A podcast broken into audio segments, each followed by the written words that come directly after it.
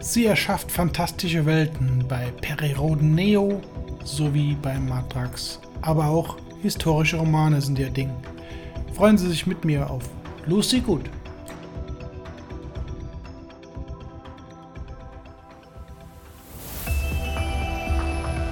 Ad Astra, der Podcast rund um Science Fiction und Fantastik. Mit Rainer Kraus. Hallo, herzlich willkommen, die Autorin und Journalistin, bekannt unter ihrem Namen Lucy Good. Hallo. Hallo. Ja, die übliche Frage zu Anfang. Wie kommt man zum Schreiben und warum in die Science Fiction? Also, ich habe ja schon immer gern geschrieben. Äh, also, ich habe schon als Kind gerne Geschichten geschrieben und ähm, habe auch als Kind schon gerne Periroden gelesen, weil meine Mutter und mein Opa das gelesen haben. Und ähm, aber tatsächlich der erste Heft Heftroman, den ich geschrieben habe, war als 14-Jähriger ein John Sinclair-Roman. äh, ganz, aber, ganz was anderes, ne? Ja, ja, der nie zur Veröffentlichung kam, zum Glück, weil da war, also da stand auch sehr viele, da stand sehr viel Teenager-Fantasie drin. ähm, das ähm, muss sein. Aber ja, ja, das, äh, es war auch, also ich lese den heute immer hin, hin wieder immer noch mal rein und lache mich drüber tot. Aber ja, äh, auf jeden Fall ähm, habe ich eigentlich, das erste, was ich geschrieben habe, war ein, äh, ein Fantasy-Roman und der entstand während meines Studiums, weil ich habe meine Abschlussarbeit über Fantasy-Rollenspiel geschrieben und habe dann immer, um äh, möglichst nicht an der Magisterarbeit schreiben zu müssen und was anderes zu tun, habe ich dann zwischendrin an dem Roman ein bisschen rumgeschrieben, weil ich gedacht habe, ich habe ja so viele Fantasy-Romane gelesen, ich probiere mal, ob ich das auch kann. Und hatte dann eine Idee, habe da was zusammengeschrieben, wurde dann auch ähm, irgendwann fertig und dann lag der erstmal in der Schublade und äh, dann hab, hat mein jetziger Mann, mein damaliger Freund, den ohne mein Wissen äh, bei einem Wettbewerb bei Radio FFH eingereicht. Und da habe ich gewonnen. Und äh, die haben den dann damals veröffentlicht. Ähm, und das hat mir dann so, habe ich gedacht, ach guck mal, die Leute wollen lesen, was ich schreibe. Und dann habe ich angefangen, meine historischen Romane zu schreiben und äh, habe währenddessen wieder angefangen, Perioden zu lesen. Und zwar Perioden Neo, weil das äh, war damals, kam das äh, neu raus. Also wir haben ja jetzt auch Jubiläum gehabt gerade. Und ähm, ich habe das auf der Buchmesse entdeckt und ähm, habe gedacht, ach guck, da lese ich mal rein. War dann so begeistert, dass ich das immer gelesen habe und äh, dann, äh, meine Mutter hat das auch gelesen. Also meine Mutter hat ja früher schon gelesen und die haben uns dann quasi immer die Hefte geteilt. Ich habe gelesen, habe es weitergegeben. Und meine Mutter sagte dann irgendwann, guck mal, die haben hier alle Autoren aufgeführt in der Mitte. Kennst du die nicht? Die war doch schon mal bei uns. Da guckte ich so und sage, Oh, ja, ja, Michelle Wahnsinn. Stern stand da, aber ich kannte sie unter dem Namen Steffi. Und das war eine Ja. Studienkollegin von mir. Rade Beul, glaube ich, ist ihr richtiger Name, gell? Äh, Rafflenboy ist der, Ah, Ge- ja, Entschuldigung. der, ja, der ja, Mädchenname sorry. quasi. Ne? ja, ja, genau. Und ähm, ja, da ähm, habe ich gesagt, ach, das ist ja lustig. Und dann habe ich, ich hatte ihre E-Mail-Adresse noch, also war ja dann, unser Studium war schon so zwei Jahre her oder drei oder vier, ich weiß gar nicht mehr genau. Und dann habe ich ihr eine E-Mail geschrieben und habe ähm, äh, gesagt, hey, ist ja lustig, ich lese die Serie, die du schreibst oder an der du mitschreibst. Und dann haben wir so hin und her gemeldet, dann haben wir uns mal getroffen und dann sagte sie, oh, hast du vielleicht auch Lust auf Heftromane? Und ähm, habe ich, ähm, weil, weil ich hatte da auch schon jetzt ein paar historische Bücher veröffentlicht zu dem Zeitpunkt. Und habe ich gesagt, ah ja klar, also würde mich schon interessieren. Und Perioden sowieso ist ja so meine Kindheitserinnerung, äh, mein Kindheitstraum und so. Und ähm, dann hat sie gesagt, ja, dann äh, schreib doch mal mit mir einen Matrax zusammen. Also weil Okay, da, kommt's, kurz Zwischenfrage. Wie kommt es zu Matrax? Also, das war ja eigentlich, glaube ich, bevor du mit Periroden und Genau. Dabei warst. Das war genau das. Steffi Schau- sagte dann, Steffi sagte dann, die schrieb ja auch für Matrax und sagte, wollen wir da mal einen zusammenschreiben? Ich kannte zu diesem Zeitpunkt Matrax noch gar nicht und sagte, äh, okay, ich guck mir mal ein paar Hefte an. Und dann habe ich ein paar Hefte gelesen, fand das ganz spannend und habe gesagt, ja, lass uns mal einen probieren. Und äh, beziehungsweise sie sagt, fragte dann erstmal den zuständigen Redakteur, den Michael Schönbrecher, und der sagte, ja, mach doch mal. Und dann haben wir mal zusammen eingeschrieben. Und das kam ganz gut an. Und nach diesem, diesem Roman sagte die Steffi dann, tschüss, ich bin dann mal bei Perry. Und, und äh, somit hatte ich äh, quasi ihre Stelle in dem Autorenteam quasi äh, gewonnen. Also nachdem der äh, Redakteur da mit meiner Arbeit zufrieden war einigermaßen. Und ja, so kam das dann. Dann habe ich angefangen für Matrix zu schreiben. Und ähm, ja, und ich auf, auf, auf ähm, wie sagt man da, auf Empfehlung von Steffi, die hatte so gesagt, hier mach doch auch mal so ein paar Schreibseminare in Wolfenbüttel, ist total spannend und da lernt man auch so viel. Und die werden ja bekanntlich von Klaus Frick gehalten. Also nicht alle, Mhm. aber die, die Okay. Roman, die, die, die Romanseminare, die mich interessiert haben, die wurden von Klaus, Klaus Frick gehalten. Äh, und dann war ich zuerst bei einem ähm, über, mit Kurzgeschichten, wo Klaus Frick und Uwe Anton das äh, zusammen gemacht haben. Und ähm, dann später war ich dann auch bei Romanseminaren ein paar Mal und lernte auf diese Weise Klaus Frick kennen. Ähm, und ich muss sagen, also wer sich für Schreiben interessiert, so ein Seminar, da ist echt Gold wert. Das ist total super. Einmal der, einfach der Austausch mit anderen und was man da lernt, das, das lernt man nirgendwo anders. Fertig. Viel mehr ist dazu nicht zu sagen. Das ist einfach, wenn ihr schreiben wollt, geht dahin. so.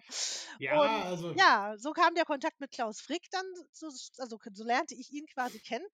Und der Uwe Anton sagte damals schon zu mir so, ach, wenn du äh, ein paar Jahre Madrax geschrieben hast, ähm, dann kannst du dich ja auch mal bei uns bewerben, ja? Also na, dann vielleicht, vielleicht wird das ja auch was. So, war jetzt erstmal nur so dahingesagt und dann machte ich, das ist ein langer Weg, ich weiß, kompliziert, dann machte ich ein paar Jahre später ähm, ein Seminar bei dem Michael Turner in Österreich. Das war so ein, äh, das war, also er macht ja immer so wochenweise Seminare, aber ich war nicht bei so einem großen, sondern bei so einem Wochenendseminar in Eggenburg, wo es eigentlich, ähm, das war von der Stadt ausgerichtet und das war so eine Art, ähm, ja, Werbegeschichte auch für ihr Stadtfest. Die haben also den Stadt, äh, den Stadtschreiber von äh, äh, Eggenburg, der wurde da quasi gesucht. Und ähm, da habe ich zuerst bei einem Wochenendseminar im Juni mitgemacht und habe dann da auch so eine Novelle geschrieben. Also ich habe da angefangen zu schreiben, an einem Wochenende schaffe ich das nur auch nicht. Äh, und ähm, habe da auch ganz tolle Leute kennengelernt. Und äh, wir mussten dann im September, also mussten, wir sollten im September wiederkommen, weil da nämlich das Stadtfest war, dieses Mittelalterfest. Und da haben wir dann quasi alle unsere Geschichten gelesen oder aus unseren Geschichten gelesen. Und eine Jury hatte das bewertet und ähm, da wurde dann der Stadtschreiber von Eggenburg quasi gekrönt und das war ich. und und ähm, aber bei Was? dem, bei dem Seminar in, also im Juni, diesem vorbereitenden Seminar, hatte ich schon mal zu äh, Michael Tunner gesagt, der ja auch Madrax schreibt, ähm, ach, ich würde eigentlich auch gern mal so ein Neo schreiben. Und dann sagte der zu mir, ja, Okay. bewerb dich doch da mal, die suchen doch ständig Autoren. Hm. Und äh, dann habe ich einfach gedacht, also wenn der mir das jetzt schon sagt, dann schreibe ich dem Klaus Frick, die E-Mail hatte ich ja von von den Seminaren, schreibe ich ihm einfach mal und sage, ich würde gerne. Und was ich zu diesem Zeitpunkt nicht wusste, war, dass die Steffi ihrerseits auch schon zum Klaus gesagt hatte, wir suchen doch Autoren, warum fragst du denn nicht mal die Tanja? Und äh, ja, also er wurde dann quasi von zwei Seiten bearbeitet. Filmreif. Und genau, genau. Und er hat, er, das wusste ich ja, wie gesagt, nicht, und er hat es mir auch nicht verraten äh, und hat nur geantwortet, schreib mir doch mal eine Neo-Kurzgeschichte. Und dann weiß ich, wie du damit zurechtkommst. Und dann, das, diese Nachricht erreichte mich im Urlaub in Südfrankreich. Äh, und dann habe ich auf dem Rückweg im Auto vom Urlaub in Südfrankreich als Beifahrer auf meinem Handy eine Neo-Kurzgeschichte geschrieben. Wie geht das? Dieses kleine Display ist doch unmöglich, einen Roman zu schreiben. Das gibt, das, das gibt's doch gar nicht. Naja, wir sind ja neun Stunden gefahren.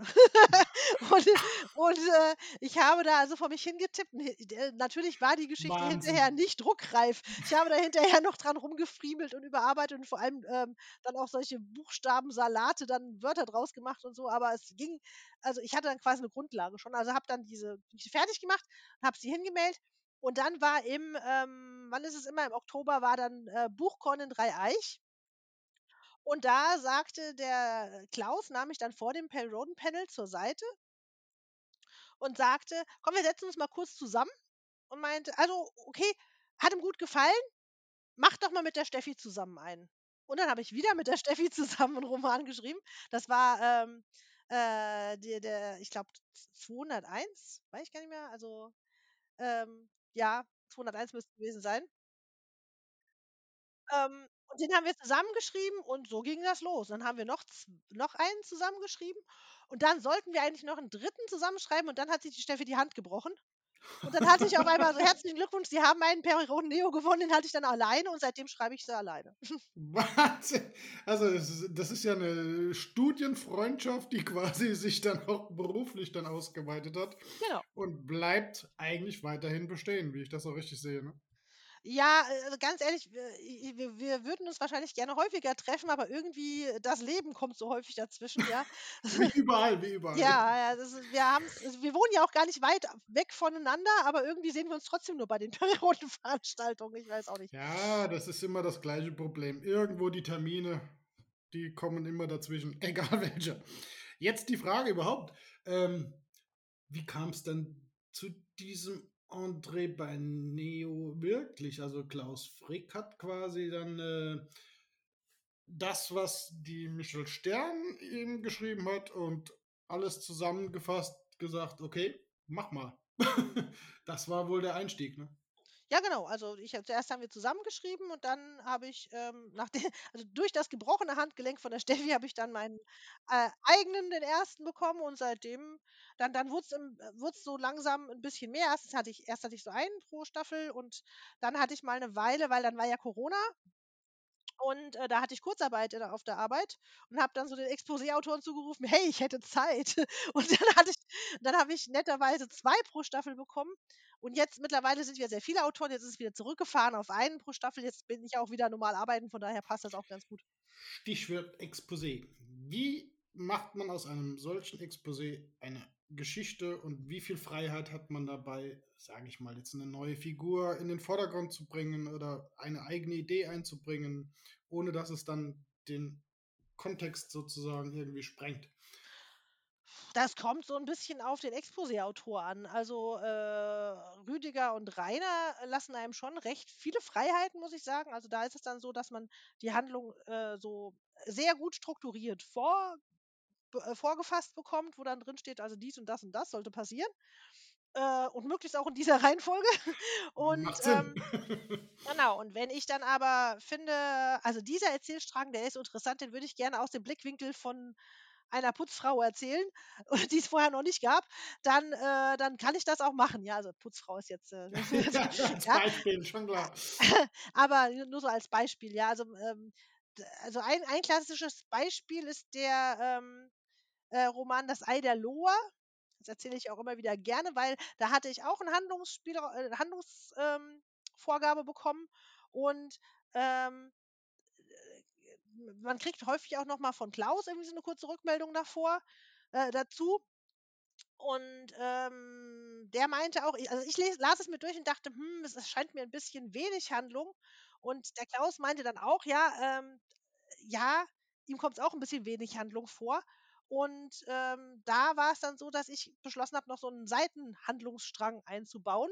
So eine, ähm, Monster of the Week Episode quasi. Okay, also Ähm 'ne eigene Geschichte in der Geschichte. Äh, genau, genau. Einfach weil's ansonsten diese diese eigentliche Geschichte, die war spannend und so, aber die hätte vielleicht nicht ganz für diesen Heftroman gereicht oder für den für den Taschenbuchroman in dem Fall gereicht.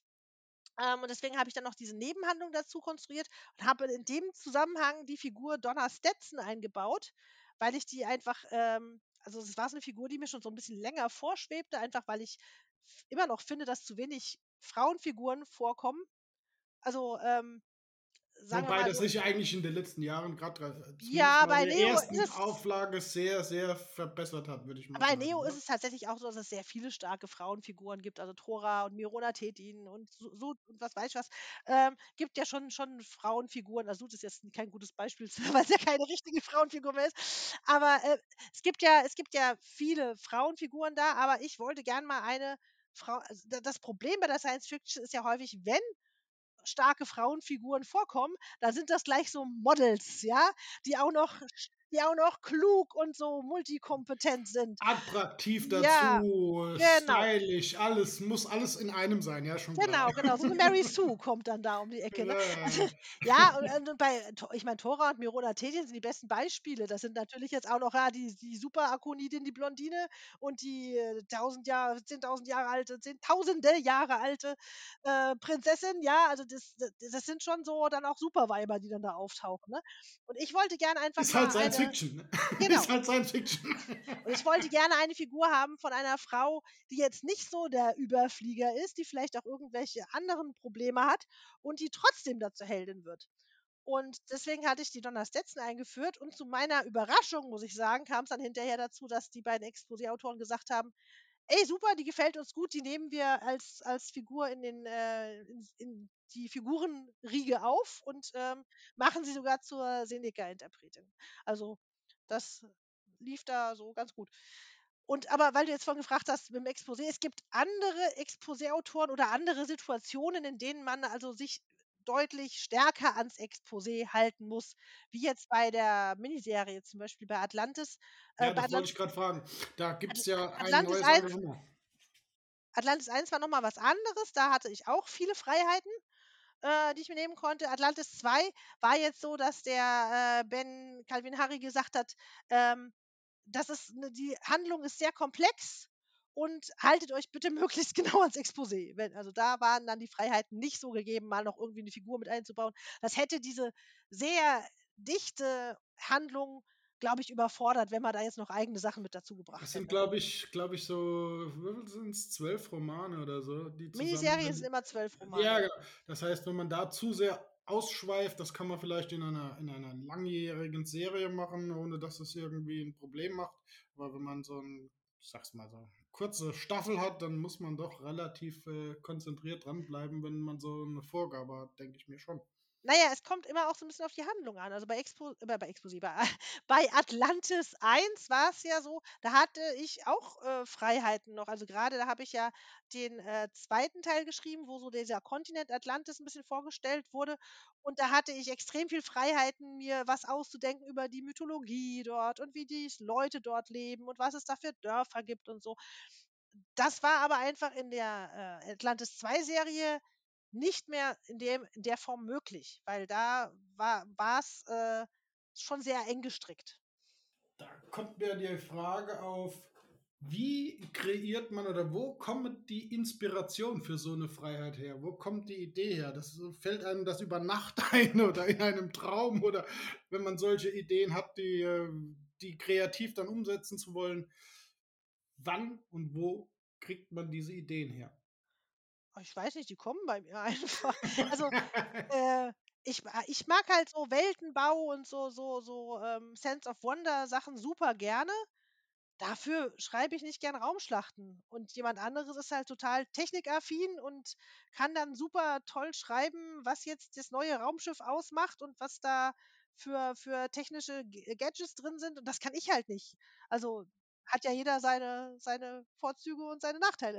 Seine Schwerpunkte, wenn man so will, oder seine Interessen vom Hobby Genau. angefangen, das dann auch immer zum Beruf werden kann oder zu einem Beitrag jetzt äh, in solchen Serien. Aber du machst ja neben diesen Serien ja auch noch eigene Bücher, also historische Ma Romane selber. Was, was, was passiert denn da? Genau, also ich, ich ähm, habe ja, habe ja vorhin schon gesagt, ich hatte diesen, diesen Fantasy-Roman geschrieben, den ersten, und dann habe ich ähm, also quasi einen Kindheitsplan von mir verwirklicht und habe einen historischen Roman geschrieben, der bei mir im Heimatort spielt. Und das war eine Geschichte, das ist so eine örtliche Legende, die hat mich immer schon beschäftigt. Und da habe ich schon als Zehnjährige gesagt, wenn ich mal groß bin, schreibe ich da mal ein Buch drüber. Und, und ähm, habe dann eben so eine Kriminal my mystische Kriminalgeschichte da draus gemacht. Aus diesem ersten Buch, das heißt Leuchte, da wurde dann eben eine Trilogie. Da kam dann noch äh, Tod am Teufelsloch und äh, Fratzenstein mit dazu. Und das sind halt äh, drei Romane, die bei mir im Heimatkreis, in meinem Kinzigkreis spielen und ähm, ja, die also eine Protagonistin haben. Und nachdem ich die Serie abgeschlossen hatte, also mir war klar, Band 3 ist der letzte, es ist eine Trilogie, danach ist fertig. Das ist die Geschichte auserzählt ähm, habe ich mit meinem Verleger, also die Bücher erscheinen im Mainbook Verlag, die Mhm. ähm, historischen Romane, habe ich mit meinem Verleger Gerd zusammen überlegt, was kann man denn jetzt machen oder was, was, ähm, er hat mich dann gefragt, hast du Pläne für was Neues oder so? Und ähm, ich hatte mir überlegt, weil ich während meiner Recherchen für diese drei Bücher so viele spannende Geschichten über meinen Kinzigkreis gehört habe, Mhm. ähm, also es kommen dann eben auf Lesungen oder so, es kommen dann Leute und sagen, bei uns im Ort gab es auch was ganz Spannendes oder so. Also ich habe dann wirklich viele Geschichten entweder selber gehört oder zugetragen bekommen, dass ich gedacht habe, eigentlich gibt es hier so viele spannende Sachen in meiner direkten Umgebung, dass ich da wieder sowas ähnliches machen konnte. Und dieses Mal wollte ich aber gerne eine ähm, Serie haben, wo dieses Zeitreise-Element mehr im Mittelpunkt steht. Also der Fantasy-Anteil höher ist. Und deswegen habe ich die Schlüssel der Zeit-Serie dann angefangen. Das ist dann so, dass es die, es ist, eigentlich ist es eine E-Book-Serie, ähm, aber immer wenn drei E-Books da sind, wird daraus ein Taschenbuch.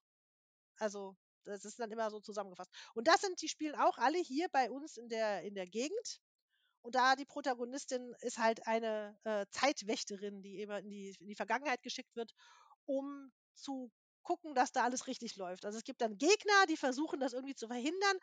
Noch weiß man nicht genau, warum, wieso, weshalb. Also, es deutet sich an. Aber also, zum jetzigen Zeitpunkt gibt es 6 Bücher, also 6 E-Books, 2 Taschenbücher. Ich arbeite am 3., also am 7. E-Book momentan. Das wird dann der das 3. Taschenbuch. Und, ähm, ja, das soll sich dann so im Laufe der Serie dann aufklären, was denn da eigentlich vor sich geht, warum es Zeitwächter geben muss und wer die Gegner sind und was da alles so passiert. Das hört sich spannend und interessant an. Da hoffe ich doch sehr, dass das äh, sehr viele Abnehmer finden kann. Was mich daran erinnert, dass das eigentlich auch filmisch schon mal passiert ist. Wie heißt die Serie? Zurück in die Vergangenheit oder so? Weiß gar nicht mehr genau. Ja, ja, ja, die mit die ganz alte, ja, die habe ich Ja, auch ja. gerne geguckt als Kind. Die in Das Amerika, ne? erinnert mich gerade, ja, ja, das erinnert mich gerade dran, denn ähm, das kam da letzte die Tage wieder in den Medien, wo ich sagte, okay, das ist ein Kult und das Da gibt's auch 'ne war- Neuauflage davon, die habe ich aber noch nicht gesehen. Aber das fand ich damals auch spannend, wobei da ja Genau. nie so ganz rauskam, warum da jetzt eigentlich irgendwas falsch gelaufen ist, ne? Da Ja, kam ja. immer hin, es hieß: „Ja, das und das musst du jetzt ändern“, aber keiner wusste, warum ist das denn falsch gelaufen. Und, ähm, das war dann bei mir so auch so eine von den Grundüberlegungen zu sagen, es muss ja 'n Grund geben, warum sie da was in Ordnung bringen muss. Also, irgendwa irgendwer muss doch da irgendwie für Unruhe sorgen. Und so deswegen kam meine Idee für die Serie dann. Ja, der, der Schauspieler, das war der, der dann bei Star Trek. Scott Bakula war das. Genau. Ja. Der dann da äh, bekannt war. Der habe ich gerade durch Zufall jetzt auf äh, Amazon eine Serie gesehen, eine Staffelfolge, wo der Original James T. Kirk, William Shatner, sozusagen seine Nachfolger vorstellt und eine pro Folge begleitet. Und äh, da habe ich dann wieder erfahren, was die Darstellerinnen, Darsteller der verschiedenen Serien wie Voyager, wie Deep Space Nine und so weiter dann sozusagen äh, zum Thema wurden und so weiter und so fort. Und da kam ja der Name und die Serie wieder zurück mit der Vergangenheit. Jetzt eine Sache, die mich auch interessiert. Du hast noch einen Kinderbücherrahmen irgendwo aufgeführt, zum Beispiel das Thema, wie heißt die Seite? Projekt Projekt Nami WordPress.com. Die Webseite zeigt ein paar Seiten und Veröffentlichungen, die neu sind. Ist das richtig? Projekt Bammi meinst du? Also, Ja, ja. ein Blog, ja? Ja. Ja, ähm, das ist ein Blog, den habe ich ursprünglich mal gemacht. Da habe ich noch, äh, nicht geschrieben, also noch nicht für für Preron zumindest geschrieben. Ähm, das hatte ich mal gemacht, so, ähm, ursprünglich so Erfahrungen Working Mom, ne, äh, Arbeiten und Kinder. Ähm, dieser Bereich ist eigentlich relativ eingeschlafen, aber ich veröffentliche da immer Kinderbuch und Spielerezensionen. Also, ich betreue bei der Zeitung, bei der ich arbeite, die Kinderseite und, äh, mache da immer, ähm, Spieletipps und Büchertipps. Also, ich, äh, lese eifrig Kinderbücher und Jugendbücher und, ähm, äh, spiele eben auch gerne, äh, Brettspiele, ähm, Okay. zur Probe. Und Probe. ja, Okay. genau. Also, ich kriege ja dann Rezensionsexemplare und darf die dann Test spielen und dann schreibe ich da mein Testchen mein Textchen dazu. Und das wird auf der Kinderseite veröffentlicht und weil ich das so schade fand, dass sie dann da die ich meine, die Zeit nichts ist älter als die Zeitung von gestern, ne? Ja, Die klar. Zeitung ist dann weg.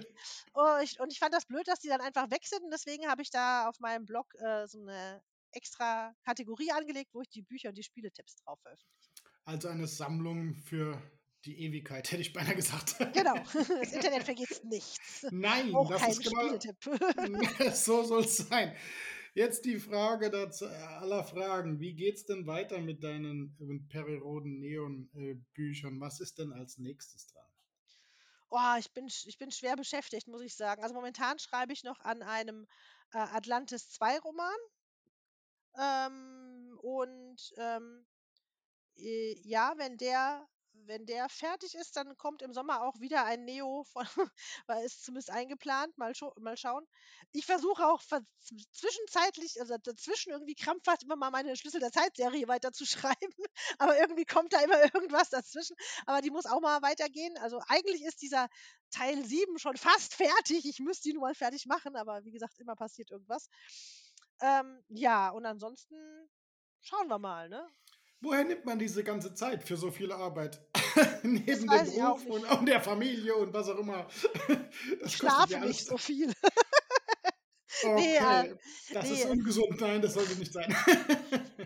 nee, es nee. ist einfach, das ist für mich ja auch ein Hobby und ähm, ja, ganz häufig ist es halt so, wenn, wenn wir hier abends auf der Couch sitzen, dann schreibe ich halt äh, und wenn, wenn man Computer spielt oder so, also dann, man, dann kann man halt andere Sachen nicht so viel machen. Das ist halt einfach so. Klar, also dann hat man so sein quasi sein Hobby zum Beruf gemacht. Sozusagen, ja. Das ist doch schön. Und das ist ein wunderschönes Schlusswort, muss ich ehrlich sagen. Was mhm. Besseres kann man nicht haben, wenn aus einem Hobby, aus einem, ja, wie soll ich sagen, Kindheitstraum, Geschichten zu erzählen, dann das Ganze sogar zu einem einträglichen Beruf werden kann. Was Besseres kann einem doch nicht passieren. Das stimmt. Und da bin ich auch sehr glücklich drüber. Es gibt ja aber auf Facebook diese Dinge, wo steht, was wärst du, wenn du, wenn du, äh, was wärst du von Beruf, wenn du das wärst, was du als Kind gerne werden wolltest? Und da kann ich immer antworten, genau, ich wäre genau da, wo ich jetzt bin. Ein schöneres Schlusswort kann uns heute eigentlich nicht mehr passieren. Ich danke dir sehr herzlich für deine Zeit. Bis auf ein nächstes Mal. Tschüssi! Ein herzliches Dankeschön der Autorin Lucy Gut für die Teilnahme an diesem Podcast. Ein weiterer Dank gilt der Periroden Fanzentrale für ihre Unterstützung, ebenso wie Chris Knär www.syndaction.net für den Soundtrack.